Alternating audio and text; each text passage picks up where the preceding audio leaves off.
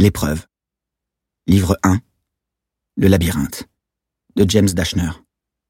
Lu par Adrien Larmande. Thomas secoua la tête et se tourna vers le labyrinthe. Il connaissait à peine Albi et Minot. Mais sa gorge se serrait quand il les imaginait perdus, dehors, tués par une créature abominable, comme celle qu'il avait aperçue par le carreau lors de son premier matin au bloc. Un fracas de tonnerre venu de toutes les directions le fit sursauter. Puis Thomas entendit le grincement caractéristique de la pierre sur les dalles. Les portes se refermaient pour la nuit. Le mur de droite coulissait sur le sol, en projetant de la poussière et des cailloux sur son passage. La rangée verticale de pointes, si nombreuse qu'elle paraissait monter jusqu'au ciel, glissait vers les trous correspondants sur le mur de gauche, prête à sceller l'ouverture jusqu'au matin.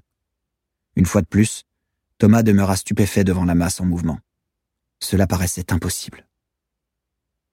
Un mouvement discret capta son attention. Quelque chose bougeait dans le labyrinthe, au bout du long passage qui lui faisait face. Au début, la panique s'empara de lui. Il fit un pas en arrière, croyant qu'il s'agissait d'un griffeur. Puis deux silhouettes apparurent, qui s'avançaient en titubant vers la porte. Quand le voile de peur se dissipa enfin, Thomas se rendit compte que c'était Minot qui soutenait Albi.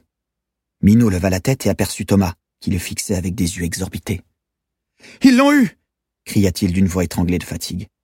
À chaque pas, il donnait l'impression d'être sur le point de s'écrouler. Abasourdi par la tournure des événements, Thomas mit un moment à réagir. Newt hurla-t-il. Ils arrivent, je les vois Il s'arracha enfin à la contemplation des deux blocards pour se tourner vers la ferme. Il savait qu'il aurait dû se ruer dans le labyrinthe pour les aider, mais l'interdiction formelle de sortir du bloc le paralysait. Newt avait presque atteint la ferme. Au cri de Thomas, il pivota sur ses talons et accourut en claudiquant. Quand Thomas se retourna, un frisson de peur le parcourut. Albi avait échappé au bras de Minot et glissé au sol. Thomas vit Minot qui s'efforçait de le relever, puis, en désespoir de cause, l'empoignait par les aisselles et le traînait dans la poussière. Il se trouvait encore à une trentaine de mètres. Le mur se rapprochait rapidement. Il donnait l'impression de coulisser de plus en plus vite, alors que Thomas aurait voulu le ralentir par la seule force de sa volonté. Dans quelques secondes, il serait trop tard. Albi et Minot n'auraient plus aucune chance de rentrer. Thomas jeta un coup d'œil vers Newt, qui boitillait comme il pouvait pour le rejoindre.